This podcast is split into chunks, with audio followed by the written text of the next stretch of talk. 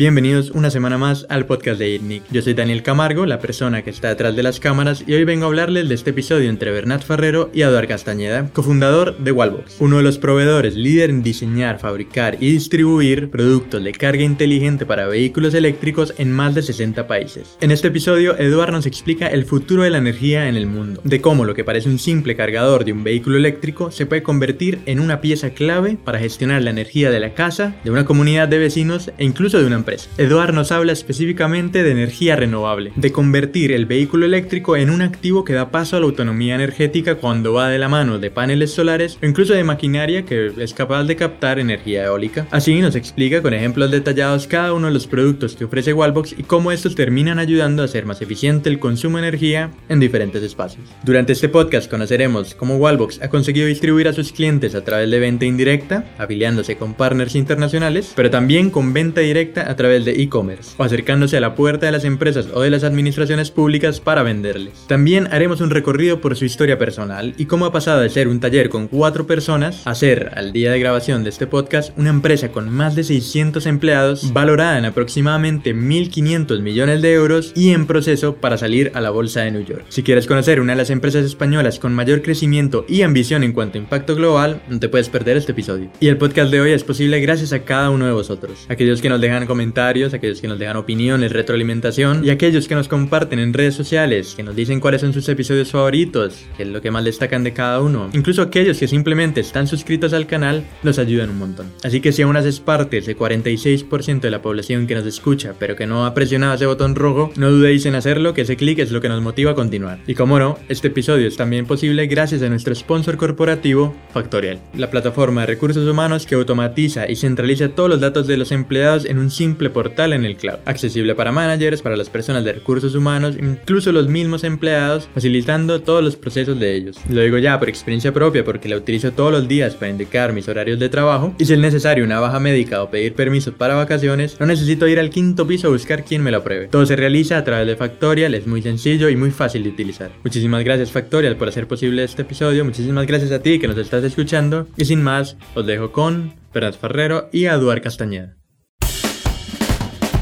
Bienvenidos a Startup Inside Stories de ITNIC, un podcast donde hablamos de startups, negocio y tecnología. Bienvenidos una semana más al podcast de ITNIC. Yo soy Bernat Ferrero y esta semana estoy con Eduard Castañeda. ¿Qué tal, Eduard? Muy bien, mucho gusto. Eduard es uno de los dos fundadores de Wallbox, que es una empresa que está eh, en la prensa eh, últimamente por, por ser una de las primeras empresas tecnológicas que sale a bolsa a través de SPAC, que es un proceso un poco abstracto para la persona de calle, eh, para entender cómo salir a bolsa, pero básicamente eh, es un vehículo que se genera eh, en la bolsa, que sale a bolsa, con el objetivo de comprar y fusionar compañías, ¿no? Y que levanta dinero para ello, ¿no? Y se ha publicado que está valorado Wallbox en, o la empresa conjunta en más de un billón, con lo cual nos colocaría en el estatus de unicorn. Eh, pero hoy vamos a hablar de la historia de, de Wallbox, del producto, eh, de, de vuestra fundación, del go-to-market.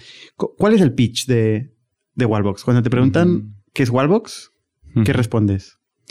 Pues lo primero ¿no? es que somos un, un actor en lo que es la energía y la movilidad.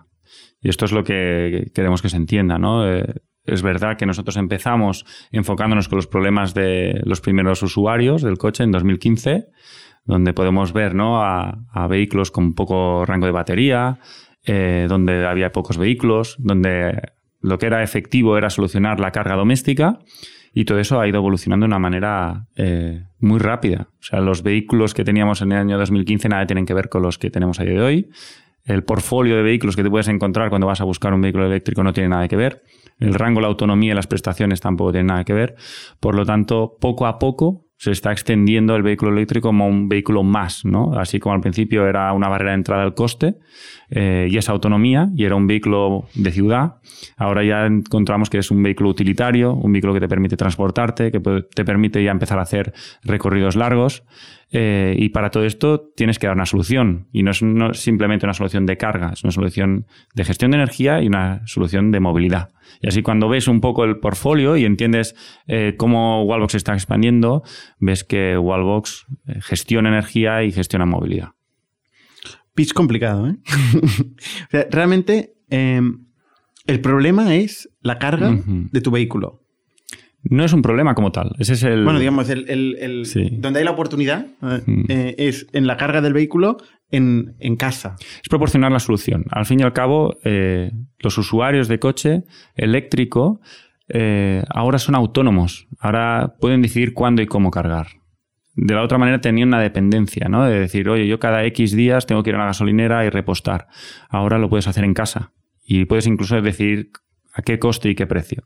Pero Eh, para explicarlo para tontos, eh, vosotros hacéis el enchufe, digamos. No es verdad. Es que ese es, el, ese es el- lo importante. Puedes comprar el cargador. De hecho, si eres un usuario doméstico, asociarás el cargador a lo que necesitas y el cargador viene con unas funcionalidades. Y esas funcionalidades es lo que quitan esa palabra, ¿no? Lo que tú llamas tonto, nosotros le decimos smart, inteligente. Digo para tontos en mi caso, ¿eh? yo soy el tonto aquí. Por ejemplo, uno de los problemas que puedes llegar a tener es pensar, oye, ¿tengo potencia disponible suficiente? Eh, pues sí, realmente tienes potencia más que suficiente, no tienes que incrementar lo que se llama el término de En potencia en tu casa. Eh, lo único que tienes que hacer es saber a qué horas, ¿no? Y el cargador lo que te ayuda es a saber cuándo tienes que cargar y además hacerlo de manera automática. O sea, no tienes que estar pensando, oye, voy a apagar el horno, voy a poner, voy a quitar el aire acondicionado. Todo eso no, no es necesario. Esa gestión se tiene que delegar. Tú tienes que percibirlo como que es algo lo que llamamos simples, ¿no? Que es, realmente ocurre de una manera eh, Pero- pero natural. vayámonos a la, a la persona que no tiene un coche eléctrico, no sabe lo que es un coche eléctrico, porque gran parte, la gran parte de la población todavía no tiene un coche eléctrico. Entonces, eh, para entender este pro- problema, que no es un problema, pero bueno, es una parte de, eh, del, del proceso de cuando tienes un coche, es tú tienes un coche eléctrico, lo puedes cargar eh, o bien en un sitio especializado. Eh, o bien en tu casa. Pero entiendo que no lo puedes conectar a la corriente normal y ya está. Claro que sí. Sí es que que, lo puedes. hacer. Es que ahí está, ¿no? El, el- el secreto. O sea, lo Eh, pero sin wallbox, ¿eh? Lo tienes que hacer con un wallbox, ¿vale? Ya sea el wallbox que te proporciona, en este caso, eh, el, el fabricante, que es un wallbox con una potencia muy reducida, o a través de un cargador dedicado, que es el que realmente Con lo cual eh, no te permite cargar más rápido. O sea, no puedes conectarlo a la corriente. Digamos que un coche con, no tiene un cable de salida eh, que se conecta directamente a la corriente. No, lo tienes que hacer a través de un cargador como tal específico. Pero es tan cacharro- sencillo Hay un cacharro pero es tan sencillo como tu portátil, ¿verdad? Que tiene un cargador o tu teléfono móvil tiene un cargador, que es un mínimo adaptador para ello. Pues ahí está. Ese es el punto, ¿no? Tú necesitas simplemente un adaptador para poder cargar tu coche. Pero no requiere una potencia distinta, dar de alta una potencia distinta. en tu- Ese es el punto. No necesitas tener una potencia distinta. ¿Con wallbox o con, en general con cualquier coche eléctrico? El coche eléctrico es independiente del wallbox, porque nosotros somos compatibles con todos los coches eléctricos. Entonces, tú puedes tener un Nissan, puedes tener un BMW puedes tener un Tesla y podrás cargar con un wallbox. Lo que es importante es que el wallbox va a hacer cosas que no van a hacer los otros cargadores. Y lo importante es que se va a adaptar a tu consumo. Y tú podrás configurarlo para que te, sea de la- te produzca, digamos, el proceso de carga de la manera más sencilla y además de la manera más económica. Y puedas ahorrar dinero y encima, pues te puedes asegurar que el coche a las 8 de la mañana al día siguiente esté cargado. Y te notifique el estado. Si pasa cualquier cosa, incluso estás fuera de casa, se va la luz, pues puedas tener una notificación de que la carga se ha interrumpido. Eh, y esas cosas que pueden ser críticas y que para un usuario realmente eh, a nivel de experiencia de uso son muy importantes, eso es lo que te aporta Wallbox. Sencillez, simplicidad y tecnología, como si quieres podemos hablar luego, de no solo el, vehículo que decías, ¿no? El vehículo no solo se conecta a tu casa para cargar y lo hace a través de un cargador, sino que a través del software y de nuestro hardware, esa energía que tiene almacenado el coche puede servir para ahorrar más dinero y ser más sostenible. Y esto es, por ejemplo, a través de un cargador bidireccional, como el Quasar, que es único eh, y a día de hoy lo que te permite es utilizar la energía que un coche almacena, que te puede llegar a, dar autonomía para 5 o 6 días, utilizar esa energía para cuando la energía es más cara, que normalmente es que coincide que la estás utilizando, porque llegas a casa y a lo mejor sabes que por la tarde, noche es cuando el, término de potencia es más, es más caro y la energía es más cara, eh, pues puedes utilizar la energía almacenada para, de alguna manera, aislarte en, esas, en esas horas del consumo de red y utilizar la energía más barata almacenada en tu coche para autoconsumir. Y más tarde en el periodo valle, que es ah, por la noche, meter esa energía en el coche eh, de vuelta y por lo tanto ahorrarte energía. Si la, si la energía fuera, tuviera siempre el mismo coste Sí. y no hubiera estos periodos de y horas y franjas donde es más caro o más barato, eso no tendría sentido. Tendría igualmente sentido. ¿Por qué? porque hay una parte que incluso es la potencia suscrita. Eh, tenemos que entender que el acceso de las renovables va ligado al vehículo eléctrico. Y son cosas que están pasando de manera natural e inteligente. Y son cosas que pasan como hoy o pasa cualquier día del año, que sabemos que la meteorología es cambiante. Y las renovables, su aplicación básica es la dependencia de la meteorología. Porque si tenemos un sol radiante, vamos a tener una buena producción eh, fotovoltaica. Y si tenemos, eh, por ejemplo, mucho aire, vamos a tener mucha producción de viento. Pero ¿qué pasa cuando tenemos el proceso contrario? ¿no? El día que, no, que es nuboso o no hay generación eólica porque no hay viento, entonces tenemos una escasez, no tenemos producción. Y eso, que lo podemos pronosticar, no podemos incidir, al menos a día de hoy, en lo que ocurre a nivel meteorológico. Entonces nosotros ponemos mecanismos para que el, el avance de las renovables tenga un apoyo y un soporte a la red. Y ahí es donde entran todo lo que son los servicios eh, de energía eh, deslocalizados. Y eso es, por ejemplo, el vehicle to grid o el vehicle to home que explicábamos antes. ¿no? El vehicle to grid lo que es es dar soporte a la red cuando la red no tiene potencia disponible. Porque ¿cuál es la consecuencia? A encender una central de cogeneración a gas o de carbón y eso produce emisiones. Entonces, teniendo una red descentralizada de energía, que puede ser tanto eh, en baterías de segunda vida, eh, de vehículos que se pueden reciclar, como en los propios vehículos que tienen tan cantidad de energía que puede ser reaprovechada, porque nosotros realmente de la batería, de la cantidad de energía almacenada en un vehículo, utilizamos un pequeño porcentaje. El 90% de las personas en su viaje diario recorren menos de 70 kilómetros. Por lo tanto, siempre tiene un gran almacenaje. Y esto es una solución que no teníamos con un coche eh, de combustión interna, porque de la gasolina almacenada tú no podías extraerla eh, ¿no? a través de un generador. Ahora tu vehículo se convierte lo que decimos en un asset. ¿no? Ahora el vehículo te puede aportar esa energía. Y si pensamos en la cantidad de vehículos que hay distribuidos y la cantidad de energía que hay, eso nos da un soporte a la red. ¿no? Y cada vez más estas variaciones se reflejan en la tarifa. Estas variaciones que comentábamos al principio eh, de los ciclos de generación solar y eólica tienen un impacto grande en el consumo eléctrico. Entonces, tener acceso a, a eh, a esos flujos de retorno, a esa energía almacenada, tiene un valor estratégico súper importante. Y además, ya para acabar, no solo es la meteorología que eh, se altera, ¿no? Y eso es bueno, precisamente produce los ciclos, ¿no? De la lluvia, el sol, el calor, el invierno. Eh, también tenemos tú y yo. Seguramente que tenemos un patrón común y seguramente el patrón es que de día nos levantamos, tenemos una conducta, eh, nos desplazamos, vamos al trabajo, trabajamos, o a lo mejor lo hacemos desde casa también, pero por la noche reposamos. Entonces se concentra la actividad energética en unas franjas de hora diarias en las cuales eh, concentramos toda la energía, pero por ejemplo por la noche sigue habiendo producción eh, eólica. ¿no? Entonces, ¿qué pasa? ¿Qué hacemos con esa producción eólica? Y en casa, la gente que tiene placas solares y no están en casa, ¿qué pasa con esa producción solar? ¿Se pierde? ¿La perdemos? Eh, entonces, el mecanismo para juntar todo esto es la inteligencia, es el software y es el hardware. Entonces, a distintos niveles, lo mismo pasa en casa cuando tienes placas solares, lo mismo pasa en un edificio cuando también tienes un parking que puedes dotarlo de una marquesina con placas solares, lo mismo pasa a una red global. La incidencia, y nosotros que queremos ir a un modelo de energía renovable, esa incidencia eh, que, no, que se puede pronosticar pero no se puede actuar sobre ella, necesitamos de mecanismos que nos simplifiquen el poder tener acceso y hacerlo de una manera eficiente y no tener que encender esas energías eh, que le podríamos decir sucias, ¿no? Entonces ahí es cuando la gestión inteligente te aporta ese valor y hace que el cliente a nivel doméstico le sea mucho más económico tener un vehículo eléctrico eh, si es inteligente, si la carga es inteligente. Porque si tiene unas placas solares y esas placas solares en vez de verter la energía a la red a coste cero o a precio cero, o incluso quemar esa energía, gracias a nuestro software, si el coche está conectado, lo que va a hacer es, oye, tengo un exceso de producción solar y mi casa no lo está consumiendo, utilizo esa energía para inyectarla en el vehículo. Esto se llama EcoSmart, es una funcionalidad eh, de Wallbox.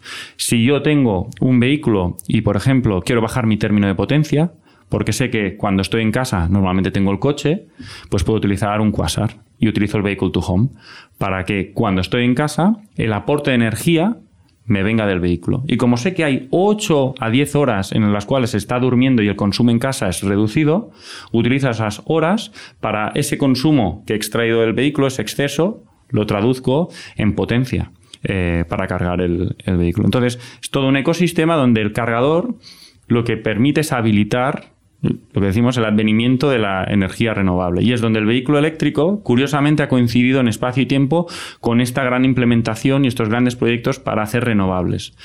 Y esto al final lo que hace es más eficiente y sostenible el, ecosistema. Y así como alguno podría pensar que el vehículo eléctrico es un problema, realmente tiene muchas, muchas soluciones y viene precisamente a soportar esa transición. ¿Por qué debería ser un eh, problema el vehículo eléctrico? ¿Quién, quién piensa esto? Pues porque lo que comentabas al principio, ¿no? Eh, las personas pueden pensar que ahora, ¿cómo cargo?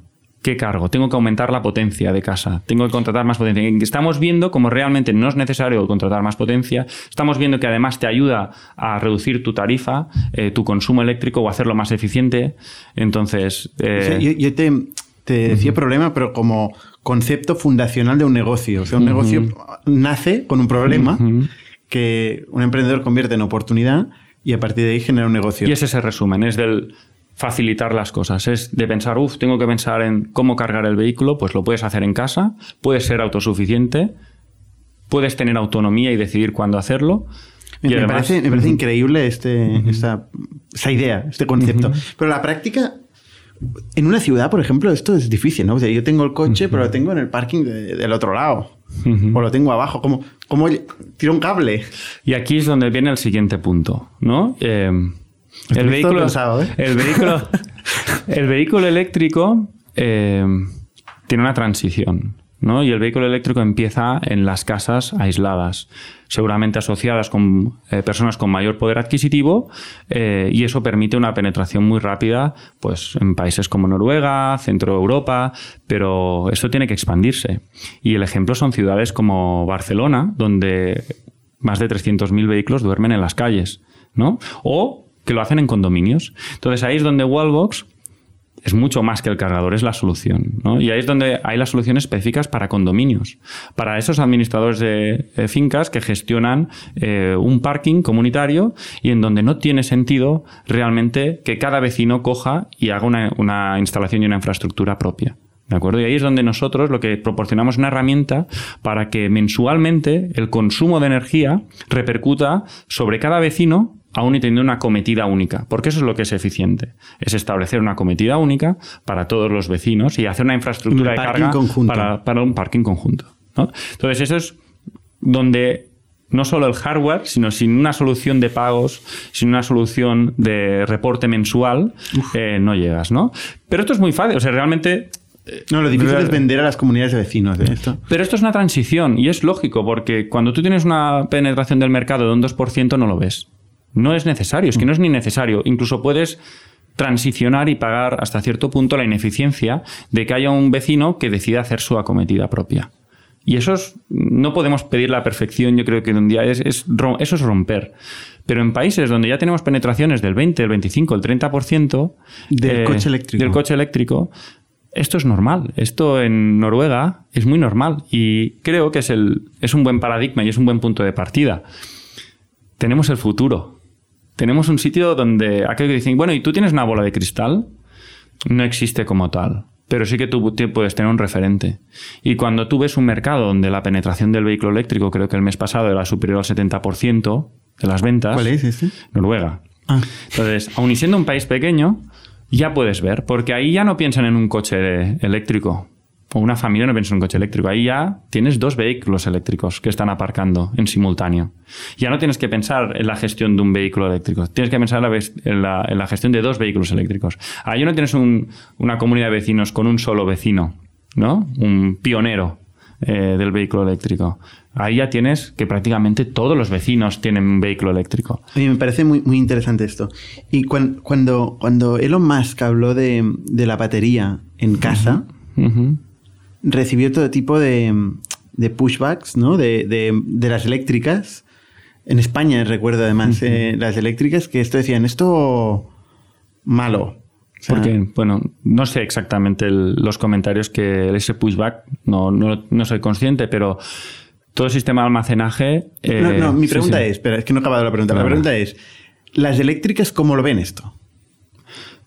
Es que es imprescindible, es que no se puede ver de otra manera que apoyándolo, ¿no? Y lo vemos.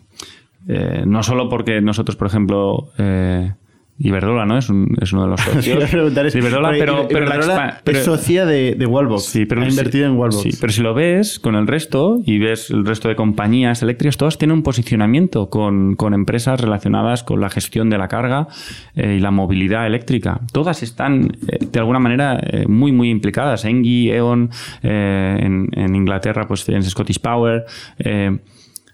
O sea, Octopus, aceptan eh, que, la, que la transición al- a las renovables es imparable. Se tendrías que preguntar a ellos, pero entiendo que es, que es evidente, si es que les beneficia, si es que la, la diferenciación de tarifas es muy buena, hace sostenible el, el mercado. Y eso, si ves las inversiones en renovables, son potentísimas. Pero en el Eh, momento en que dices, oye, si tú tienes una placa solar, te desconectas, tienes aquí la batería en el coche, ya no hace falta la red para nada, esto no, ¿no? Pero Ahí es no que- estamos todavía. Pero es que no, es que no puede, es que no va a ser. Es que no va a ser. Es que nosotros tenemos una visión también sobre eso. eh, pero es que en la ciudad tú vas a necesitar un- una fuente de energía. No te vas a poder hacer no vas a poder tener una independencia del 100%. Por mucho que los edificios sean inteligentes, eh, si vemos el transcurso de la sociedad, el consumo de energía ha ido- ligado ¿no? al avance tecnológico. Es obvio que ahora mismo seguramente tenemos un consumo energético que está eh, desbocado y hay que eficientarlo. Pero un consumo de energía eh, razonable lo que te permite es hacer muchas más cosas, ¿no? Y tener acceso a, esa energía en las ciudades es muy complicado. Y es más, no, no se podría lograrse una transición. Entonces, los hogares, las personas tendrán que consumir energía. Pero esa energía puede ser que venga de una gran planta fotovoltaica o eólica, o puede ser que venga de un familiar tuyo que vive, a lo mejor, no sé dónde vives, ¿eh? ahora me estoy aventurando, pero pongo el, caso, ¿eh? pero imagínate, una persona que puede vivir en Vilafranca y tiene una casa y tiene paneles solares y tiene un exceso de producción y quiere compartir tu energía directamente y hacer un peer-peer contigo. Esto las eléctricas encantadas.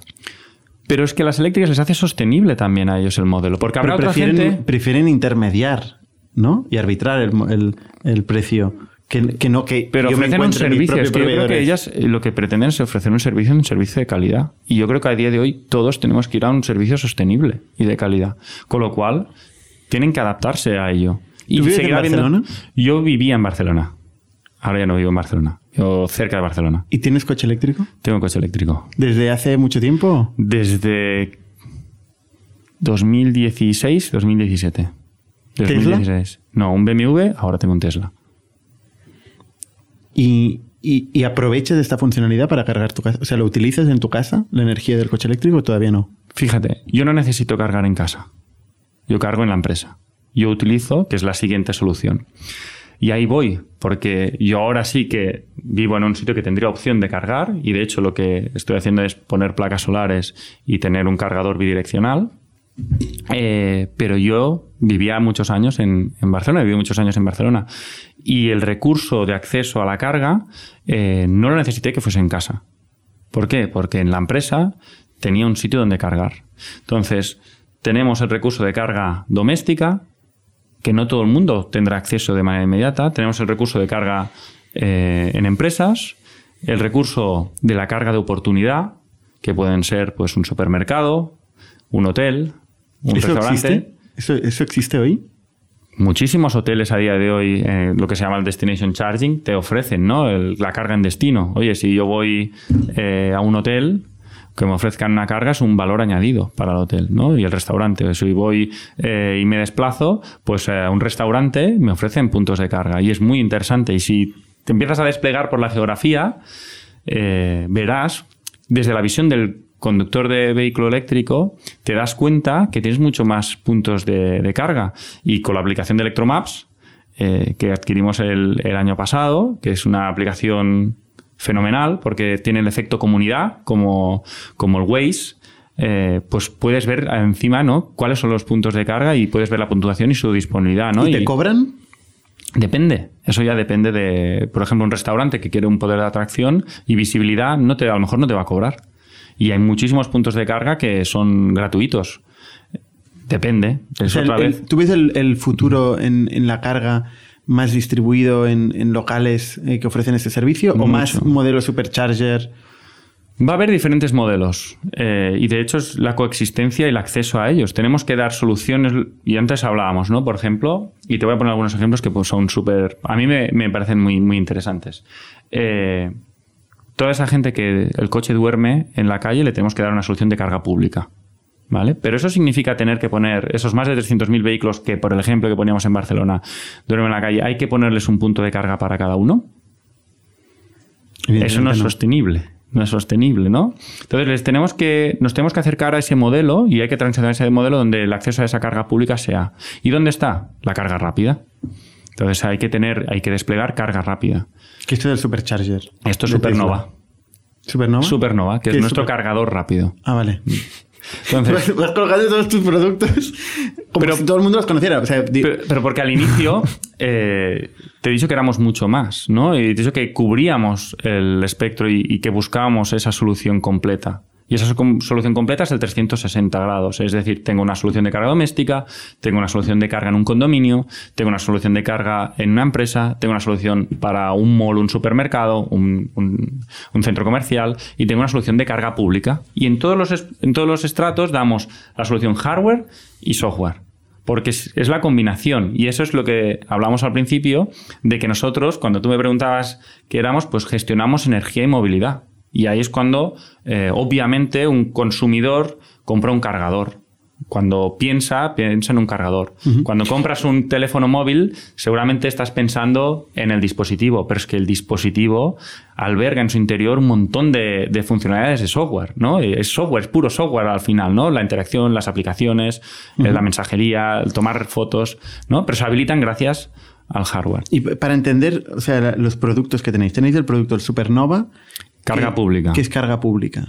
¿Y el cliente en este caso son administraciones públicas o...? Muy bien, exacto. Pueden ser desde administraciones públicas, ayuntamientos, eh, a través de licitaciones, eh, pero también pueden ser pues cualquier eh, eléctrica, utility que quiera poner ese servicio o cualquier persona que quiera invertir, porque la carga pública ahora es rentable, porque en 2015 no lo era era un hecho en el cual lo que se buscaba era eh, generar eh, tracción a la electromovilidad, porque con tan pocos coches y con rangos de batería muy pequeños, era muy difícil que ese punto de carga tuviera 3, 4 sesiones de carga al día. ¿no? Eh, pero claro, hoy día, cuando tú te fijas y ves el volumen de coches eléctricos que empieza a haber, ahora sí que empieza a ser eh, atractivo. Y además lo hacemos atractivo gracias a la tecnología que desarrollamos y que desarrolla Wallbox. Un supernova hace dos años no era posible, porque por coste no sería posible. Gracias a la tecnología que hemos desarrollado en nuestros cargadores eh, bidireccionales, ahorramos en componentes, en el tamaño de los componentes, en el uso de cosas como el cobre, que tiene un coste, y al, hacer una miniaturización reducimos los costes. Y al hacer su modularidad, lo que permitimos es también que sean muy, muy, muy, eh, perdón la palabra, que no me, sale eh, reliable, ¿no? Eh, que sean confiable. Confiable, sí. Entonces, hemos conseguido bajar el, el coste, con lo cual tu ROI es mucho más cercano en el tiempo, y además hacemos un producto súper robusto que es la palabra, perdona, que es lo que necesitas, porque tú un cargador público tiene que ser súper robusto, el uptime es súper importante. Entonces, todo esto es lo que nosotros estamos eh, articulando a través de dar una solución como es Supernova y luego hardware y luego una solución software como es Electromaps. Para cualquier persona que se quiere desplazar, no tenga que bajarse. Eh, ¿Se pagan estas cargas públicas? ¿Se pagan? Es lo que decía, depende. Depende del, proveedor de servicios lo que quiera hacer con ella. En general vamos a ir a pagar la carga pública. Es obvio, o sea, es un servicio y tienes que pagar por él. Eh, pero a lo mejor hay alguien que le interesa la atracción. Un supermercado a lo mejor te ofrece tener carga eh, gratuita porque sabe que con eso te fideliza, ¿no? Como cliente, como usuario. Vale, entonces has hablado del Supernova, luego has hablado del Quasar y el Pulsar. Si quieres, hacemos una pequeña recopilación rápida, Sí, ¿vale? Nuestros productos hardware tenemos en, en casa, tenemos eh, Pulsar, Pulsar Plus, ¿vale? Que es eh, nuestro producto líder en Europa. Eh, Luego tenemos Commander y Copper, que son las soluciones business, eh, que son dos productos que te ofrecen básicamente lo mismo. eh, la única diferenciación es el tipo de conector. Que en uno tienes un cable y en el otro, digamos que tienes como un adaptador intermedio para que eh, en el mercado hay dos estándares, que son el- los japoneses, que fueron los primeros que se incorporaron, y los europeos tienen dos conectores diferentes. Y con este cargador es independiente de si vienes con un Nissan, por ejemplo, de los antiguos, que los nuevos ya van con el conector europeo, o si tienes un BMW o un Volkswagen. Y finalmente, entre medio, de esos de, de lo que sería casa y comercial, tendrías el eh, Quasar, que es el cargador bidireccional, que tanto te permite hacer lo que decimos el autoconsumo, hacer el, el vehículo a la casa, el vehicle to home, como hacer el vehicle to business, el vehicle to building, perdón, que es por ejemplo en, por un ejemplo práctico y que realmente es la demostración ¿no? de que esta tecnología funciona. Nosotros invertimos en placas solares en nuestro edificio de, de la- del Carrer Foc, de la zona franca, eh, en Barcelona. Eh, y en ese edificio tenemos más de 26 vehículos eléctricos cargando todos los días. Y tenemos unas pérgolas con más de 200 kilovatios de potencia solar instalada. Eh, el edificio no tiene potencia suficiente para el consumo que, hacemos, ¿no? Porque somos más de 300 personas o 400 personas ya y eso significa tener aires acondicionados, luz, consumos, incluso nuestros equipos de test, porque nosotros tenemos que hacer test de carga rápida y esos son unos consumos muy elevados. Eh, ¿Qué hacemos? Pues nosotros somos capaces de aislarnos de la red. Gracias a todos los Quasar, y nuestro software, ¿no? Eh, que le denominamos Sirius, nuestro sistema de gestión de energía Sirius, lo que hacemos es eh, por la noche cargar los, los Quasar, perdón, los Nissan Leaf utilizando los Quasar y durante el día vamos arrancando todos estos Quasar y introducimos la energía almacenada en el vehículo para autoconsumir. Cuando la energía solar empieza a hacer aparición, porque tiene una curva, lógicamente por la mañana va haciendo, va, va incrementándose hasta el mediodía, que es la punta, nosotros vamos utilizando toda esa energía y vamos cada vez descargando menos de los Nissan Leaf. De tal manera que llega un momento en que somos totalmente eh, autoconsumimos plenamente. Luego, a, a- a medida que va eh, pasando el día, ya vamos hacia la tarde, volvemos a tener la penetración de los quasar. Eh, lo interesante de todo ello es que además podemos dar movilidad, porque esos vehículos no tienen que estar cargando en el propio edificio, no tiene sentido, ¿no? Entonces no dan movilidad a nadie. Esos eh, vehículos los pueden utilizar eh, los empleados, ¿no? en este caso nuestros trabajadores, para ah, desplazarnos a casa, cargar en casa, cargar por la noche, que es la energía es más económica, y al día siguiente lo único que pedimos es que a una hora determinada ese coche esté estacionado en Wallbox. De tal manera que podemos utilizar una energía más limpia, producida por la noche, más barata, y la podemos utilizar durante el día para nuestro autoabastecimiento. Con lo cual, no tenemos que contratar más potencia en el edificio porque no podemos, porque realmente eh, estamos limitados. eh, y de esta manera, pues, generamos un vínculo en lo que decíamos precisamente al principio, ¿no? Cómo la energía solar, con un apoyo inteligente, y el vehículo como un almacenamiento de energía, eso permite que en conjunto, a nivel de un edificio, permita ahorrarnos muchísimo dinero y consumir energía de manera sostenible, llegando al punto de ser plenamente autosuficientes durante un- una parte del día. Entendido. O sea, para resumir los, los productos, ¿eh? tenéis el B2G, digamos, que sería el Supernova, que, que vendéis a administración pública o a entidades. Cargador público Supernova. Supernova. B2G es igual que el B2H, que es el Vehicle to Home y el Vehicle to Grid. ah, no, B2G, B- eh, Business to Government. Decía, ¿eh? Yo como modelo de Ah, negocio. vale, Estoy vale, de modelo de vale. negocio. Vale, perdona. Entonces el sí. B2B y el B2C. O sea, Sí. estaba diferenciando Sí, las, tres eh, Perfecto, líneas. perfecto. ¿no? Eh, eh, básicamente estos son los productos, ¿no? Sí. Hardware. Luego a nivel software tenemos nuestra plataforma MyWallbox y Electromaps, que te ofrecen pues toda la cobertura de soluciones de la app y la integración de una plataforma. Pues si eres un operador de los puntos de carga, el gestor, ¿no? Imagínate el gestor del edificio que tiene o el administrador de fincas, pues que en este caso quiere gestionar los distintos cargadores. Pues le, damos una plataforma para que pueda hacerlo. A, a nivel de negocio, ¿qué, ¿cuál es el más importante para vosotros? A día de hoy, donde tenemos eh, mayor revenues en, el, eh, en, en casa y ahora estamos expandiendo ya en la parte business y lo que esperamos es que la parte de carga pública sea muy importante de aquí a O 2025. sea, habéis empezado con el B2C. Exacto, es lo que hablamos. En 2015 las necesidades se enfocaban en casa. Coches con poca batería, poco rango, eh, entorno doméstico. Ahora esto, vemos mucha más gente que necesita tener un punto de carga, ya sea en un condominio, en una empresa o en supermercados que quieren ofrecer este servicio. Finalmente, está, una vez consolidado y con muchos más coches desplazándose y haciendo eh, recorridos interurbanos, carga pública. Para hacer el go-to-market en, en B2C, ¿cómo lo habéis hecho hasta ahora? Pues, como puedes imaginar, en 2015 el mercado eh, era pequeño y encima lo que hablábamos, Muy ¿no? nicho.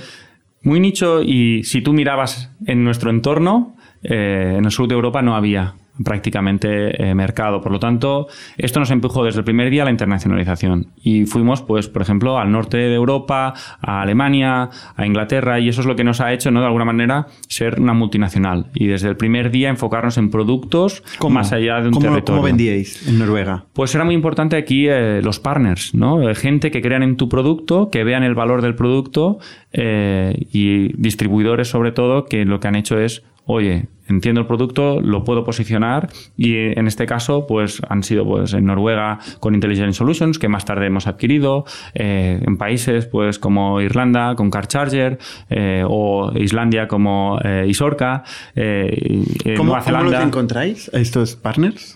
Pues esto eh, es muy importante, ¿no? Yo creo que es el, equipo, ¿no? Cómo está distribuido, eh, tanto como mid-markets, ¿no? Un equipo de mid-markets muy potente que está haciendo prospección y, y al fin y al cabo eh, yendo al, al terreno, ¿no? Para entender, eh, posteriormente con la apertura de oficinas. Y luego cuando todo esto ha madurado y tú tienes una red de distribución potente, luego llegan los key accounts, ¿no? Que hay que trabajar también, que son muy importantes, todos los eh, fabricantes de vehículos o las eléctricas, ¿no? Y entonces es ese ecosistema entre distribuidores, partners... eh, y venta directa, porque veo que en Amazon está el producto. y finalmente aquí, ¿no? El e-commerce, que también es muy importante, que tiene un, un valor, pues, eh, fuerte, ¿no? En nuestro, en nuestro revenue. ¿Qué, qué importancia tiene la venta directa versus partners? La venta directa, yo diría que estaría por- estaríamos por encima del 10%. ¿Vale? Entonces, eh, es muy importante. Nuestro canal de e-commerce, nuestra página web, eh, incluso todo lo que es eh, Amazon, ¿no? Por ejemplo, en Estados Unidos hemos sido repetidamente el número uno eh, como el producto más vendido en Estados Unidos.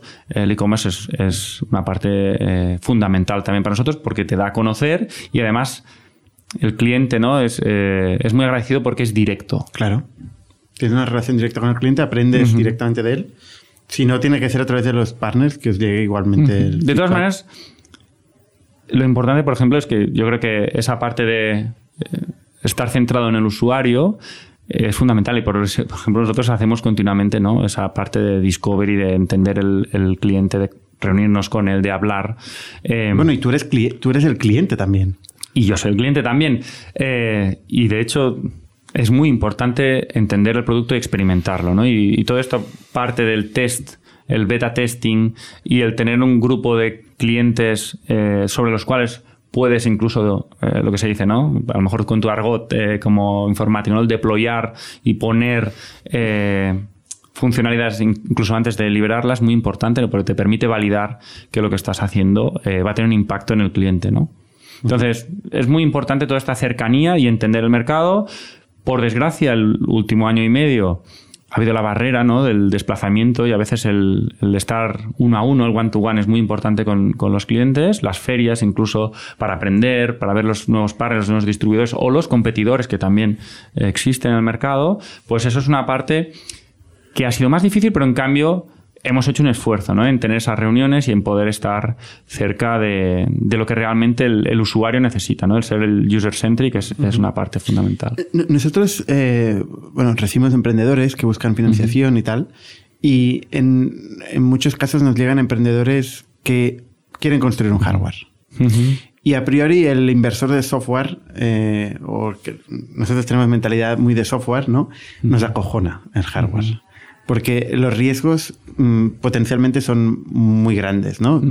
Desde eh, producir cosas que piensas que funcionan, pero luego hay casos de uso que no, no, no cubren eh, y tienes un problema pues, de firmware y tienes que recuperar todo el, el hardware ¿no? y con pérdidas brutales, o stocks que tienes que invertir en producir y no salen, o problemas en el centro de origen de producción en China muchas veces, ¿no? Y que acaba resultando en que no se entrega cuando se espera. O sea, vosotros empezáis un negocio en el hardware, directamente con un hardware, ¿no? Vuelvo a decir, el hardware es el elemento reconocible, pero es que desde el día uno lo importante era la combinación de hardware y software. ¿eh? Y innovar para que el hardware sea ready, ¿vale? Para que te dé el, te dé el future proof, eh, pero sobre todo eh, la capa de software es que es súper importante. Esas funcionalidades eh, que hacían más fácil. Pero entiendo un poco por dónde va la pregunta. El tiempo sería larguísimo, ¿no? Porque todo creo que todo el esfuerzo en hardware es muy importante y me encanta que, que digas esto, ¿no? Para cómo, cómo quitar ese miedo a, la inversión de hardware y en parte es tener un poco de background. O sea, yo creo que la suerte que tuvimos en el año 2015, porque creo que no hay... Lo que tú has dicho son miedos que, que son ciertos, o sea, lo, entiendo, ¿eh? El, trabajar con hardware son ciclos más rápidos, eh, a veces no son reversibles, que es lo que has dicho. Si haces, si tienes un problema en un diseño, eh, es difícil. Y si has vendido miles de unidades, Ahí está, la validación. Ahí está la validación, ¿no? Eh, pero ¿qué te diría? Lo importante es, en este caso es el background. Y el background de las personas que invirtieron en Wallbox venía del sector del automóvil. Y en este caso sabían que el retorno de inversión no iba a ser explosivo, o sea, que no iba a ser inmediato, que en un mes, ¿no? Sino que, eh, aunque la evolución de Wallbox ha sido realmente, yo creo que rápida, ha llevado un tiempo, ¿no? Realmente tienes que diseñar un producto, tienes que validarlo, tienes que hacer las compras. ¿Cómo fue este proceso? Y todo esto. ¿Quién diseña el primer prototipo? Bueno, pues es conjuntamente con, con Enric, eh, yo mismo, luego una, una etapa un poquito eh, ya más posterior para tú hacer la HMI, eh, empezar a hacer el backend. ¿Qué es la HMI? La pantalla, perdona, he utilizado un, una nomenclatura, lo siento. ¿eh? Eh, es lo que llaman la Human Machine Interface. ¿vale? Eh, esa parte ya entró a Leish, por ejemplo, que fue clave, la parte de software también. pero todo ese modelo, realmente lo que yo creo que hacemos es súper, súper, súper, súper, súper rápido lanzar unos primeros prototipos. Somos capaces de muy poco tiempo, en muy pocos meses, gracias a la impresión 3D, gracias al, a lanzar placas electrónicas y hacerlo muy rápido. Eh, tenemos prototipos y podemos validar que la idea funciona y podemos presentar el prototipo, ¿no? Que realmente es un prototipo funcional eh, y con las características que, prometíamos, ¿no? Haciendo un paréntesis en, vuestra historia fundacional. O sea, vosotros, eh, Enric, que es el CEO, eh, entiendo que se va a trabajar a Tesla, ¿no? Esa es la historia. Sí. Y ahí entiende, entra en contacto con la problemática o la oportunidad. él digamos que ya ya trabajaba en el sector de, los vehículos eléctricos porque él ya estaba en IDIADA. Él ya está, forma parte de un grupo de certificación eh, y lideraba un grupo de certificación en, en IDIADA eh, y trabajaba con los protocolos de los vehículos y la comunicación con los vehículos y certificar que los productos eran compatibles. ¿Os conocéis vosotros en la universidad? En la universidad. Si vamos aún más Ingeniería atrás, industrial. Nuestra relación empieza el primer día de la universidad el primer día. El primer día de la universidad. como Romero, como mi socio y yo. Pues con una anécdota de que él, eh, lo cuento, me, va a acabar matando, eh, pero la anécdota es que él venía pensando que era la primera, eh, la primera sesión del rector, de introducción, de bienvenida a los alumnos, pero no sabía que el primer día se empezaban las clases como tal. Y de alguna manera venía un poco, pues eso, ¿no? Con las manos en los bolsillos. Con las manos, y fue eso, ¿no? Porque lo primero que me pidió es un boli y un papel, ¿vale? Eh, y, me acuerdo de esa historia, ¿no? Eh, Menos mal que estabas ahí con el boli. Aún, me debe el, boli, ¿no? Eh, pero digamos que ese es el primer día. Realmente no, no hay una amistad que surja inmediatamente, pero sí que empezamos a ver, ¿no? Que hay, hay hay mucha sinergia en la tecnología, en la idea, ¿no? Eh, y de ahí, pues, bueno, pues tenemos una amistad que, fíjate, los años que ya dura, ¿no? Entonces, él Eh, está trabajando en eso, luego se va a Tesla. Entonces, solo para, para completar la historia, nos Ah, vale, ponemos sí, en la sí. universidad, hacemos el proyecto final de carrera eh, juntos, de pilas de combustible. de que te- pilas de combustible. Sí, de hidrógeno. Y bueno, ahí nos damos cuenta que podemos hacer casi de todo, ¿no? Porque realmente construimos tanto desde el Power Electronics eh, como hasta incluso a nivel termodinámico de la física, de lo que había ahí, pues un- una herramienta, ¿no? Eh, eh, al final lo que hicimos es un range extender para un robot eh, y ahí aprendimos muchísimo. Programar, toda la parte mecánica, el 3D printing, todas estas cosas las, las pusimos en común, nos dimos cuenta que éramos capaces de lanzar un producto, aunque en aquel momento quizá no, no éramos tan conscientes. Pero era una batería, una pila. Era una pila de combustible, perfecto. Era un almacenado, en vez de utilizar las baterías de ese robot, tenía una duración limitada y era para un entorno público. Era un hospital para acompañar. La idea, la propuesta de valor era hacer un robot que pudiese acompañar a las personas eh, en, su día a día, ¿no? En un hospital eh, o incluso en un hotel, ¿no?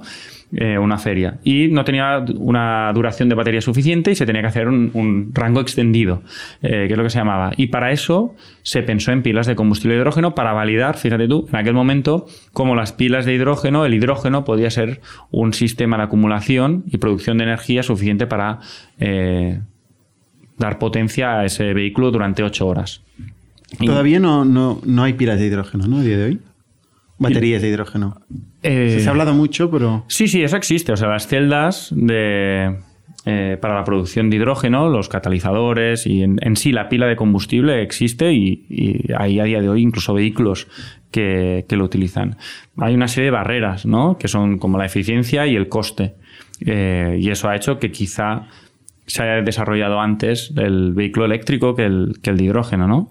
Eh, pero digamos que de aquella experiencia nosotros lo que logramos es un gran conocimiento. Enric, eh, digamos que en aquel momento pues manda un currículum y entra en Idiada. En Idiada lo hace tan bien en toda la parte de certificación y tiene eh, de alguna manera ese renombre que Tesla buscando una figura para eh, lo que era todo, toda la parte de... eh, el post, ¿no? la, la postventa y que la instalación, el proceso de instalación eh, fuese perfecto para el usuario, lo contratan y yo ¿Con creo qué que- rol? Pues él era program manager para toda la parte de, service de, Tesla, ¿no? De- del after sales y asegurarse, ¿no? De que los clientes no tenían ningún problema eh, para el momento en que llegaba el vehículo lo tuvieran todo a su disposición. O sea, que el cargador estuviese eh, puesto y que, de hecho, toda esa parte de la fricción con la instalación no existiera. Y yo creo que es en aquel momento en que se da cuenta de que las cosas se pueden hacer diferentes, ¿no? Porque en aquel momento Tesla no tenía un producto propio, sino que tenía que depender de otros. y Para es- cargar. Para cargar. eh, y se dio cuenta que él podía hacer ese producto, ¿no? Y lo podía hacer mejor. Eh, y de alguna no, manera... no todo el mundo mm, tiene la, la- la valentía de decir, oye, yo, yo hago este producto a nivel mundial. Y seguramente te lo diría que es incluso estando en Tesla, ¿no? Esas cosas que pueden sorprender. Dice, usted, una, una empresa puntera, eh, ¿cómo voy a dejar yo esto para empezar mi propio negocio a mi cuenta de riesgo? Y seguramente de ahí, Enric, yo creo que lo que para entender también el, el- el carácter de la persona, eh, pues lo fundamental es el- la figura del padre Enric, ¿no? Eh, Enrique. Enrique es el padre de Enrique. Enrique es el, el- el padre de Enrique y fue una persona clave, ¿no? Porque de alguna manera él siempre había tenido, había sido un empresario, se dedicaba al sector de los moldes y Enrique había trabajado con su padre. Tengo anécdotas del día de la universidad, estar un día él sentado en la primera fila de, clase, ¿no? Y, y llamarle al teléfono y salir y responderlo, ¿no? Y todo el mundo como diciendo, ostras, ¿qui- ¿quién es esta persona? Y dejarse la puerta abierta y todos oyendo un poco la conversación porque estaba eh, con apenas 18 años eh, trabajando y gestionando grupos de personas y en- con, con alto grado de tecnología, porque los moldes, quien sabe, el ajuste de moldes realmente requiere de mucho conocimiento. Pero esto Enrique. Eso, Enrique. Y Enrique era realmente el- la persona que tenía todo el conocimiento de, de los moldes y tenía un grupo de personas especializadas en, en hacer ajustes de moldes y los bueno, cualquier tipo de producto que tenemos a día de hoy lleva inyección de plástico, ¿no? Esto era un gran experto. Y esa emprendeduría que tenía su padre, yo creo que la lleva en el ADN también Enrique. Y de alguna manera él quería ser autosuficiente y llevar su propio negocio a- adelante. Eh, me doy cuenta que esa conversación da para cinco podcasts. ¿eh?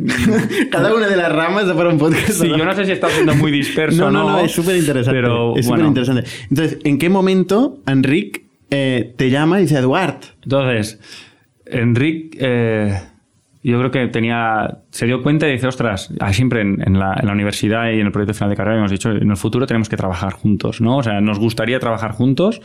Eh, y yo creo que es esa doble faceta, ¿no? De la electrónica, el diseño industrial, que él tenía la electrónica y yo el diseño industrial, hacían la- la- el match perfecto. Y bueno, coincidiendo eh, con un evento, ¿no? Eh, que teníamos la boda de un amigo, pues dijo, venga, el 3 de abril, clave esta boda. que además era el día de su aniversario, dice, oye, a ver si nos reunimos y hablamos del tema, ¿no? Y tengo una idea y, y realmente ya veníamos hablando un poco, pero en ese momento lo, lo tuvimos bastante claro. ¿Y tú qué hacías en aquel momento? Pues yo había cambiado totalmente, ¿no? Eh, mi, mi- mi vida había cambiado hasta el punto de que yo estaba trabajando en Huesca en eh, una explotación agraria, en la cual eh, tenía casi la, la parte de la gerencia, ¿no? La historia es un poco ya más, más curiosa. Era a través de un amigo de un amigo. eh, pues tenía, en este caso era una persona que había fallecido su padre y había heredado pues un- una explotación agraria. ¿De y, qué? Pues en este caso era de eh, invernaderos. Tenía invernaderos y luego eh, explotaciones muy grandes de 130 hectáreas de regadío. Y en ese caso, pues la, la parte importante fue entender cómo se podía optimizar el proceso. Eh, es muy curioso, ¿no? El, sector agrario es altamente tecnológico, aunque no lo parezca, ¿no? Eh, De hecho, puedes imaginar que el grado de tecnificación es muy alto porque es lo más antiguo casi de la humanidad, ¿no? Eh, la agricultura. Y ahí lo que era interesante era la, variabilidad que el producto fresco sobre la conservera te ofrece. Una conservera, pues es un gran distribuidor que te puede comprar el producto a un precio muy bajo. Pero eso te asegura que lo que coseches, te- alguien te lo vaya a comprar. Nosotros cambiamos y viramos totalmente, ¿no? Y fuimos al producto fresco, porque con el producto fresco realmente tú puedes jugar muy- con mucho más, eh, ¿no? más margen para ti. Corres muchos más riesgos, pero puedes ofrecer un producto en cada momento y no tienes esos intermediarios. Y, Tiene cierto paralelismo con el tema de las baterías. En... entonces, bueno, era espectacular porque al fin y al cabo eh, tenías que entender en qué momento el producto iba a madurar para saber el ciclo eh, óptimo para ponerlo en el mercado. O sea, controlando las temperaturas y la ventilación de esos invernaderos, tú puedes saber en qué momento el producto va a madurar. Y entonces, poner el producto antes de tiempo es un problema y ponerlo más tarde también es otro problema. Y sobre todo, en la zona de Aragón, es una zona muy interesante porque hay todo el tema de la, eh, del cierzo. Y el cierzo, eh, el aire, lo que permite es purificar y eliminar bacterias, hongos. Y bueno, eso es una parte muy interesante. Entonces, para mí también me sirvió mucho la gestión eh, logística y una cosa que yo no tenía y que Enrique sí que tenía. Es de alguna manera tener tu propio negocio, ¿no? Y en aquel yo hacía una parte de, de- de gestión, de gerencia, eh, Pero gestionar tiempo. personas. ¿Cuánto tiempo estuviste haciendo esto? Pues a menos de un año. Menos de un año. Pero esa, esa parte para mí cundió, luego me, me- me permitió entender muchas cosas que no hubiese tenido. ¿no? Y yo creo que eso es lo que también me permitió hacer el paso hacia adelante. Eh, me permitió ahorrar eh, y poder eh, lanzarme a, a y, y este en esta proyecto. boda te dice, oye, tenemos que montar eso. Ujú. Eh, déjalo de los tomates o no sé qué, cuál era el cultivo Sí, sí. y vente aquí. Y tú lo dejas. Lo dejamos los dos. O sea, realmente nosotros de- los dos decimos, oye, tenemos que hacer un proceso y empezar un, un, proyecto totalmente distinto a lo que a lo que nos hubiésemos imaginado que empezaríamos. ¿eh? Y sí, sí, es así. Dejamos el trabajo y empezamos el, no sé si el 6 o el 7 de julio. Ya todas las noches trabajamos. Me acuerdo de hacer eh, remotos con Enric y, y a trabajar desde el primer día en los diseños, eh, cómo encajarían las placas, cómo la pantalla, las características del producto. Eh, me acuerdo de estar hasta las 3, 4 de la mañana y Enrique hacía sus rush, que porque él también trabajaba y, y me enviaba, ah, tengo este nuevo diseño, Porque mira a ver si en encaja". Tesla se trabaja unas cuantas horas, por lo que he oído, ¿no? Supongo, supongo que se debe trabajar mucho. Y entonces, ¿lo montáis, montáis, invertís vosotros en eso? O Claro, es todo capital nuestro inicialmente. ¿Cómo, ¿Cuánto capital invertís? Pues no lo sé. Eh, no, te sabría decir, creo, creo que fue muy poquito, lo mínimo para, para poder empezar. Para poder empezar. Y luego vais sumando a gente Sí. y vais buscando financiación. Ujú. Enrique lleva más la parte de financiación, tú la parte más de tecnología. Sí. Eh, realmente la parte de tecnología y producto siempre hemos estado juntos y al principio éramos eh, los dos, prácticamente uno. Y si la parte financiera eh, la lleva más, la lleva más, más él, ¿no? Eh, lo que es importante son las personas que nos acompañan en ese primer momento, ¿no? Y la referencia, por ejemplo, a mí a Joan Campmany, que es una persona que es quien de alguna manera nos hace la marca ¿no? Es quien piensa y, crea la marca. Así como Wallbox, eh, esto lo tenía muy claro Enric, es quien dice qué tipo de marca tenemos que crear, ¿no? Y cómo hacerlo. Y es una persona clave para nosotros porque nos, hace todo el guiado eh, inicial, ¿no? Exacto. Es quien de alguna manera, eh, bueno, Juan es una persona muy reconocida en, es, el top, ¿no? A nivel europeo es una de las personas top. Ahora ya lo era en el momento. Lo era. Bueno, ya, digamos que cuando nosotros le cogimos ya era en su parte final, ¿vale? Él ya... ¿Y cómo, cómo le pagáis? Pues no, no le pagamos, es que él, cree en la idea, ¿no? Él cree en la idea eh, y es así, ¿no? Juan pues ha sido, ha formado parte de, nosotros eh, y él de alguna manera, no lo, porque no lo podíamos pagar, o sea, no, no había manera de, de, pagarle, ¿no? O sea, su participación ahí era de alguna manera de ayuda para unos chavales que estaban empezando algo y, iba a poder desarrollar el, proyecto. Y él nos, de alguna manera, nos introduce a José María Tarragó, que es otra persona clave eh, en esta compañía. José María pues venía de, del mundo del automóvil, había estado en Ficosa, en Carbures, y entendía perfectamente lo que nos pasaba. Y es esa parte tan importante que a lo mejor comentábamos antes de empezar, que es que para el hardware tienes que tener gente que, que lo haya que lo entienda, ¿no? A lo mejor no lo haya vivido quizá directamente, pero entiende que los ciclos, ¿no? El, vender el doble significa tener es un problema es un problema es un problema porque tienes que comprar el doble de material no y, tienes que tener margen es difícil que tengas tanto margen como para que te puedas autofinanciar esas compras entonces tienes que tener gente que entienda que durante un tiempo vas a tener un cash flow negativo ¿quién fue esta gente? ¿quién invirtió en la compañía? pues inicialmente eh, José María Tarragó y luego entraron pues otros grupos muy importantes personalmente? sí como Quadis ¿no? Eh, él personalmente supongo que lo hizo a través de, eh, ¿no? Pues, de, aquel momento, sí, de su vehículo financiero. Y, y, y Quadis eh, son unos empresarios de aquí de, Cataluña, ¿no? Sí, bueno, es la red de concesionarios más grande del, sur de Europa. pues en este caso Paul Sule también, pues hay mucha gente ¿no? a la que está agradecido. Yo creo que pone la piel de gallina. Habría mucha gente que, que no, no podría mencionar. Pero es que es tan importante es realmente pensar en gente que, eh, Qué pena que no nos conociéramos en aquel momento, porque si me cuentas esto con esta pasión, no lo sé. Te tiro dinero en la cara. Pues no, no, pero lo importante yo creo que es, también reconocer a esas a la gente todo, ¿eh? O sea, el máximo respeto por todos los accionistas es impresionante que crean. Para mí es algo que siempre digo que es una, ¿no? una alegría infinita y, lo recuerdas con toda esta gente que al principio puso sus ahorros eh, y dices, hostia, es que ¿no? Tienes también tu, propio ¿no? sentimiento de decir, caray, esta gente está invirtiendo sus, su capital, no, Y también lo decíamos antes al principio y, decía, oye, enhorabuena por conseguir precisamente lo que estáis haciendo, que es eh, poner dinero cuando ya había recibido, ¿no? Y seguramente los dos compartimos un origen eh, humilde de clase media eh, y que nuestros padres no podían financiarnos, ¿no? Nuestra familia no podía financiar el proyecto que hacíamos.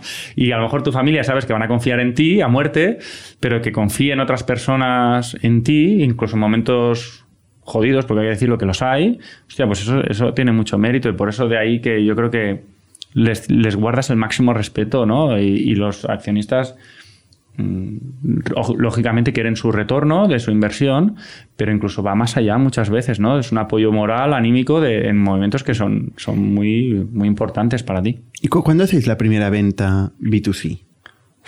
O bueno, B2C, sí, B2C. Sí, sí, la recuerdo perfectamente, ¿no? Yo creo que fue en diciembre de, de 2015.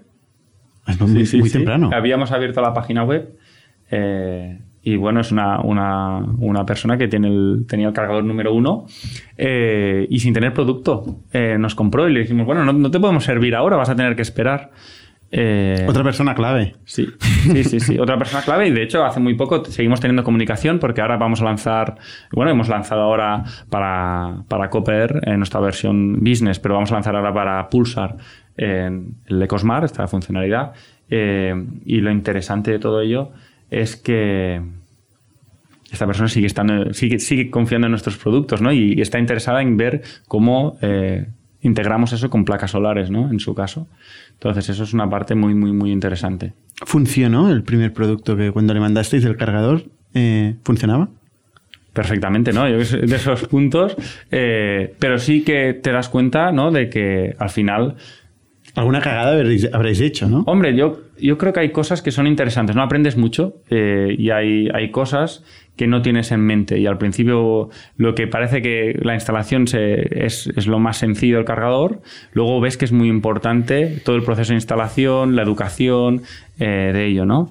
Y, ¿Y eso se lo hace cada uno? Eh, no, la instalación del, producto solo puede hacer una persona certificada y cualificada para ello.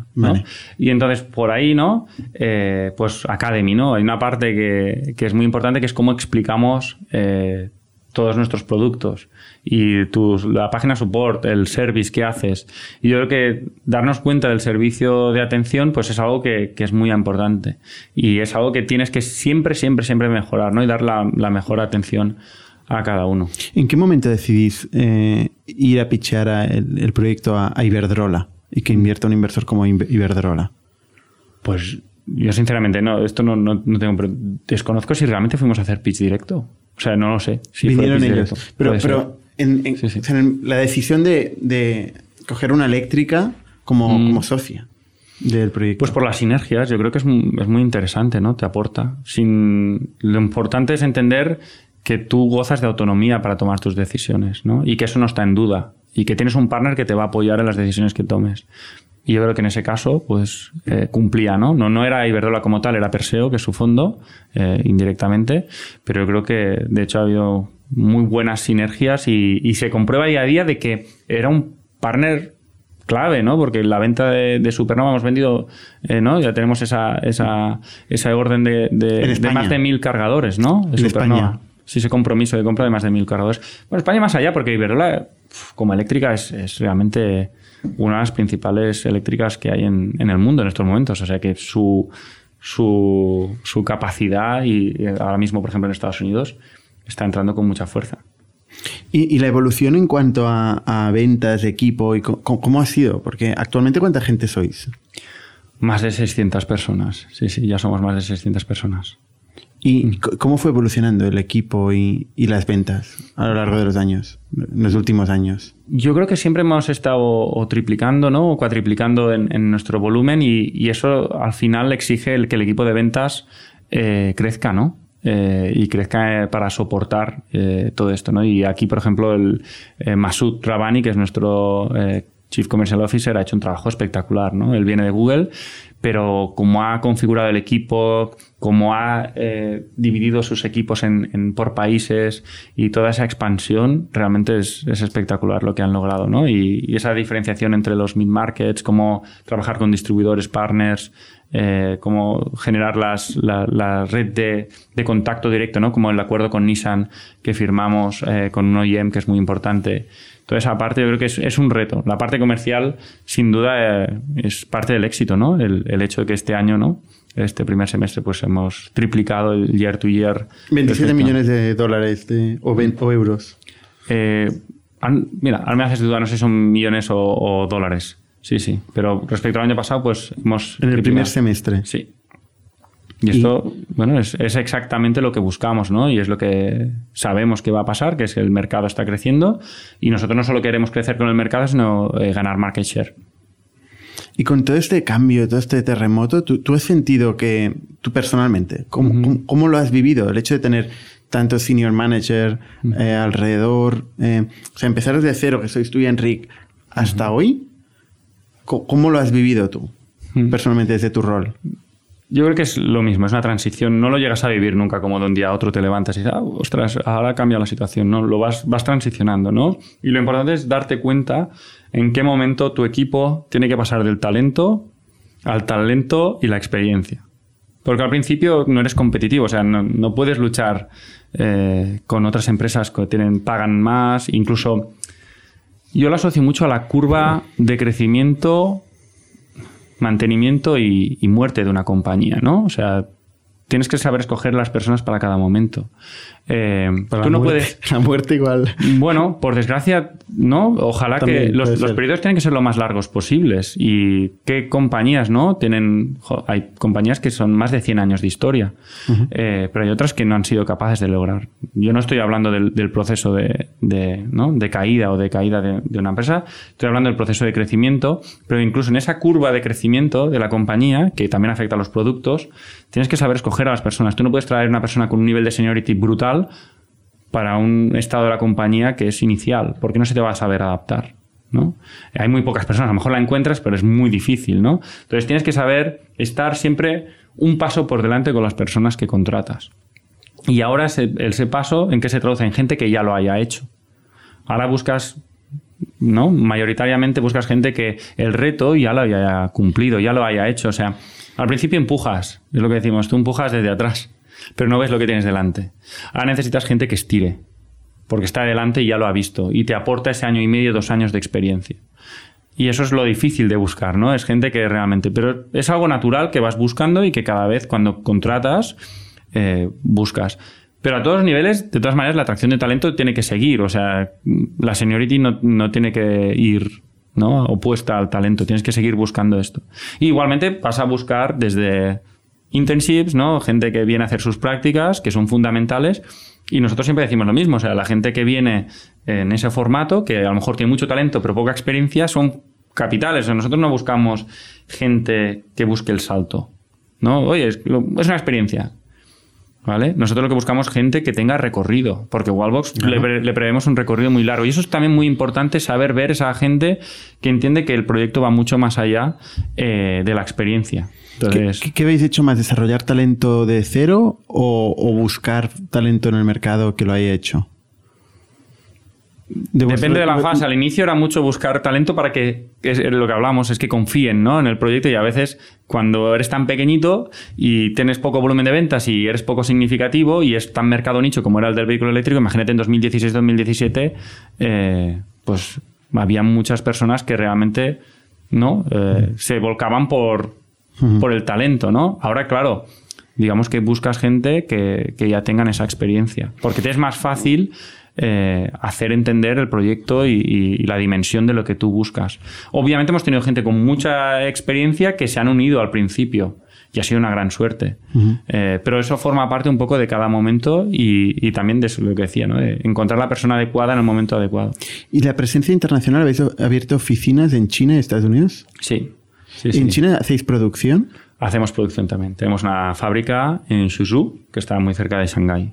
Tenemos nuestra propia... Sí, es una fábrica que... que ¿La habéis montado vosotros? con joint venture, con Fusan Group, que es un tier one muy importante eh, de piezas de, para, para los vehículos y el sector de automoción. ¿Y esto quién lo ha hecho? ¿Te ¿Tenéis una persona eh, que tiene experiencia produciendo en China o lo has hecho tú? No, no, no. Esto obviamente eh, depende de las personas, ¿no? Y en este caso, por ejemplo, eh, nuestro CEO, eh, que es nuestro Chief Operations Officer, que viene de, de Ficosa, que es Uriol Riva, pues obviamente es la persona que ha liderado toda esta, toda esta implantación de la fábrica en, en China.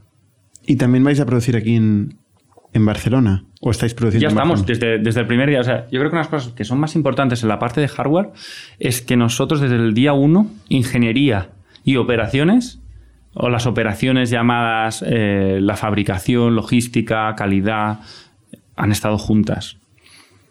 Porque cuando tienes un problema, tú quieres que esas personas estén juntas, porque el tiempo de resolución es muy rápido.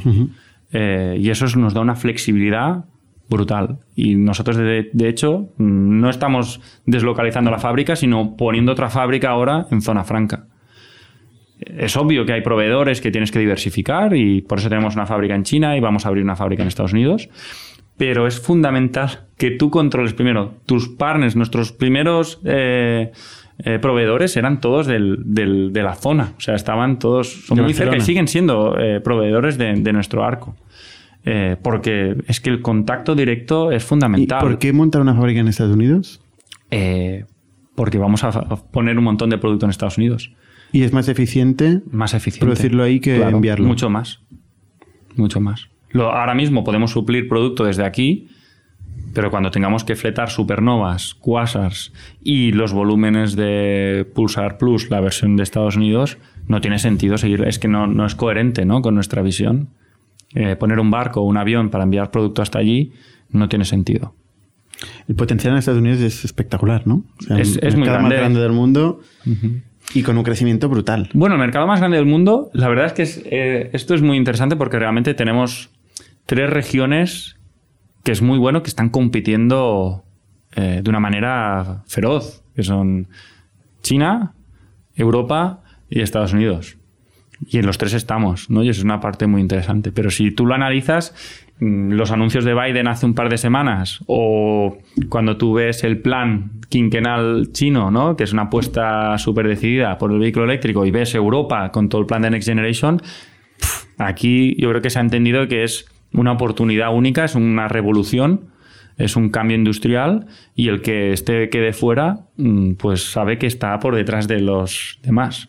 Entonces yo creo que esto es por eso hay ese empuje tan grande, ¿no? Eh, entonces decir qué mercado es más grande, eh, Hombre, obviamente creo- el mercado europeo lo está haciendo muy bien y a día de hoy está liderando los, los números de vehículo eléctrico.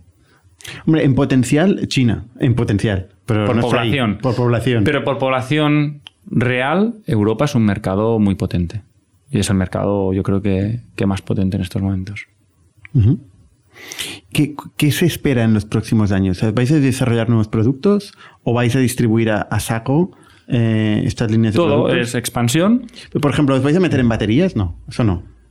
Nosotros lo que hacemos es eh, investigación de mercado y tenemos nuestra parte de innovación. ¿no? Así como Quasar en su día eh, fue un producto innovativo y que estaba fuera de nuestro portfolio, pues mm, Que no nos los puedes contar, ¿no? No. Vaya. Eh, pero, pero vais a distribuir en, en, en estos tres, en estas tres regiones, eso seguro. Ujú. Bueno, estas tres regiones mucho más, o sea, LATAM, todo, perdón, eh, Latinoamérica, América Central y luego eh, Asia, eh, Pacífico también son mercados importantes. Australia es muy interesante por todo lo que hay del, del lo que hablábamos antes del vehicle to home, vehicle to grid. Es muy interesante. ¿Y, ve- y tu evolución personal en el proyecto? ¿Tú te ves a, largo, larguísimo plazo en el proyecto? Eh, ¿O te ves en un momento dado vendiendo? Qué pregunta, ¿no? Es al final, ¿qué quiere decir vender? ¿No? O sea, ¿por qué debes vender algo? Eh, nosotros el proyecto lo empezamos porque nos gustaba la tecnología, eh, queríamos hacer un impacto en la sociedad y mientras eso perdure, mm, Estoy 100% Vamos. de acuerdo contigo, pero, Vamos a pero perdurar. créeme que no todo el mundo tiene la misma perspectiva. Pues yo te respondo como lo veo, ¿eh? es así, o sea, mientras podamos hacer lo que nos gusta, eh, disfrutar, hay que ser sinceros, se sufre mucho tiempo. ¿no? Y esto con Enrique lo decíamos, el 90% del tiempo es, eh, es mucho trabajo, es, hay que ser consciente. Pero el 10% de recompensa eh, es interesante, ¿eh? porque ves tener producto en- con un cliente que está utilizando tu producto, es ver que somos más de 600 personas eh, y todo esto, ¿no? Yo creo que es, que es, es lo que te dices, bueno, pues estamos haciendo cosas que de momento tienen sentido, ¿no? Eh, el día que no tenga sentido, pues supongo que como la mayoría de personas, ¿no? Cuando una- un proyecto deja de tener sentido, pues no estarás. Yo no le veo de momento esa posibilidad ah, y de hecho queremos que Wallbox crezca mucho, mucho, mucho, ¿no? O sea, y nos gustaría además, ¿no? Que, que sea acompañado incluso. eh, que esto sea una oportunidad de cambio de ciclo para que no surjan más oportunidades en, en el sector. Y tú decías baterías, pues ojalá haya oportunidades en baterías, ojalá haya oportunidades en muchas otras cosas del sector, ¿Coches? No, ¿no? que haya coches, claro, coches eléctricos. Y- Coches Wallbox. no, no, me refiero en el sector, digo, o sea que, que en, en el ecosistema que en el que estamos, pues puedan crecer este tipo de empresas, eh, nos ayudarán, ¿no? Yo creo que nos empujarán. Lo que es increíble es el, el- el cambio. Eh, o sea, pocas veces se ve un mercado con tanta oportunidad de cambio y con lo cual de tanto crecimiento, ¿no? O sea, que el hecho de conseguir una posición de liderazgo en este mercado es, es una oportunidad brutal, ¿no? Sí, sí, es, al final estamos haciendo un producto de consumo electronics, ¿no? de, de- de consumer electronics. El, el C- el CES, el CES de, de 2020 nos reconoció Quasar, ¿no? Nos dio cinco premios por, por el producto, compitiendo con, eh, con los más grandes, ¿no? Y, Y es que estamos cambiando el paradigma ¿no? de lo que era una caja eléctrica, que a lo mejor tú decías al principio que es lo que se asociaba, un tonto, a lo que es un, cargador, que es un dispositivo más de tu casa y que, gestiona de manera inteligente pues, todo, todo este ecosistema. Última pregunta. Em, ¿Tú cómo aprendes? en tu día a día. O sea, ya no, ya no a nivel técnico, que, mm. que imagino eh, que, bueno, eres súper autodidacta. Te, te, imagino súper autodidacta, ¿no? Pero también a nivel de management, a nivel de negocio. O sea, ¿cómo, ¿qué referencias mm. tienes? ¿Lees? ¿Escuchas mm. podcasts? Es la curiosidad, ¿no? Yo creo que, que lo que tenemos es mucha curiosidad. Realmente, hoy día en Internet tienes acceso a, muchísima información. Eh, Quizá una de las cosas que se echan en falta es poder tener tiempo dedicado exclusivamente y reservado a lo que tú dices, ¿no? A aprender. Eh, bueno, para esto en Walbos pues tenemos unas tenemos trainings, ¿no? Y, hay una parte de eso que, explota. Yo durante el último año pues he tenido la posibilidad eh, de tener acceso a, charlas y conversaciones con, gente del sector y gente incluso de otros sectores, pero que lideran producto, ¿no? Y eso me ha servido para aprender. Eh, pero se aprende mucho del, cliente final, se aprende mucho de tu equipo, de trabajar con ellos y entender. Eh, y luego, pues, ¿no? Estar un poco siempre atento a la, tecnología, que yo creo que es algo que nos gusta mucho. Y por volver a la referencia con Enrique y yo siempre hemos estado ahí cerca ¿no? de, lo, de lo que pasaba. Creo que la visión estratégica parte mucho de estar siempre atento a lo que tienes a tu alrededor. ¿no? y corres el riesgo de estar despistado. Por lo tanto, es muy importante que siempre tengas todos los sentidos abiertos a lo que, a lo que hay. Entonces, nosotros siempre lo que procuramos es estar en, contacto. Hay muchas veces que por las cuestiones del día a día pierdes, pero tienes que intentar hacer el esfuerzo de volver a forzarte a estar eh, atento a lo que, a lo que ocurre, ¿no? Porque es así, los competidores no paran eh, es lo que tiene una, sociedad competitiva y, estamos en ello y tienes un producto que tiene que ser más competitivo y mejor que, el del resto. Nos gusta, de hecho nuestro lema es que queremos ser los mejores, no los más grandes. El camino a ser grande seguramente acompaña a ser el mejor, pero nuestro, nuestro criterio es ser los mejores y eso es lo que, lo que intentamos. ¿Elon Musk es de referencia para ti o no? Seguro que es para muchos, ¿no? Eh, ¿Tienes otras? Hay mucha gente, ¿no? A mí al principio nos, encantaba la, parte de Dyson, ¿no? Cómo reconvirtieron todo el modelo de negocio de Dyson, pero tenemos infinidad de, referentes. Un referente que nos encanta no es una persona, sino es eh, la NASA, el proyecto Apolo, ¿no? El cómo fijar un objetivo tan ambicioso. Ostras, a mucha gente no le gusta poner una fecha al delivery, ¿no? Eh, Agile implica a lo mejor trabajar sin fechas y, desarrollar, pero y nos gusta esa cultura, ¿eh? la, cultura. ¿No tenéis fechas? Tenemos fechas. Al final hay que poner algunas fechas, ¿no? Eso no quiere decir que tú tengas que forzar a, pero hay que trabajar con fechas. Pero sobre todo, viendo al proyecto Apolo, es gestionar 300.000 ingenieros, ¿no? Todo un, país volcado en un proyecto, o una gran parte de un país volcado en un proyecto. Eh, eso es espectacular, ¿no? Y lo que se logró a nivel de ingeniería, Incluso muchos de los sistemas operativos pueden tener alguna reminiscencia de lo que se desarrolló en aquellos momentos. Eh, pues aquello creo que nos, genera eso, ¿no? El decir, oye, eh, se puede llegar muy lejos, ¿no? Y, con ambición, pero también con el, con el humble, ¿no? Con el decir, oye, ¿no? Con eso con humildad. con humildad, eso es importante. Oye, pues Eduard, eh, muchísimas gracias por, contarnos tu experiencia. La verdad es que es espectacular. O sea, tenemos aquí muchos proyectos, pero pocos con ese nivel de ambición tan global y tanto crecimiento, ¿no? O sea que gracias por. Pues te agradezco las palabras. Lo que te digo es que yo te invito, eh, porque no nos conocíamos y, fíjate, eh, sí que cuando he preguntado por el, por el podcast llega mucha gente. O sea, siento no, no haber sido un un no pasa nada, esto tiene eh, Pero mira, es así. Eh, a lo mejor no conocías de Wallbox antes y, nos has conocido hoy, pero te invito a que también que vengas y que de primera mano veas, porque yo creo que al final lo que nos gustaba en la universidad era la aplicación práctica, ¿no? Eh, la teoría está muy bien y a lo mejor todo lo que he contado está muy bien, pero yo te invito a que veas en la práctica. Yo tengo un híbrido no enchufable. Error, ¿no? Error. ¿Por qué error? No pregunto. Si era tu opción, a lo mejor era una muchos decisión. años, pero- Claro. En su momento seguramente no tenías opción de un eléctrico. El próximo será eléctrico, con Wallbox. Seguro. Muchas gracias. un placer, muchas gracias. Hasta la semana que viene. Somos un ecosistema de startups tech de Barcelona, creadores de Camalún, Kipu y Factorial, entre otras. Ofrecemos más de 5.000 metros cuadrados de coworking a startups y organizamos eventos diarios para discutir negocio y tecnología hasta la saciedad. Desde ITNIC Fund invertimos en equipos con capacidad de construir grandes productos y negocios. ¡Te esperamos!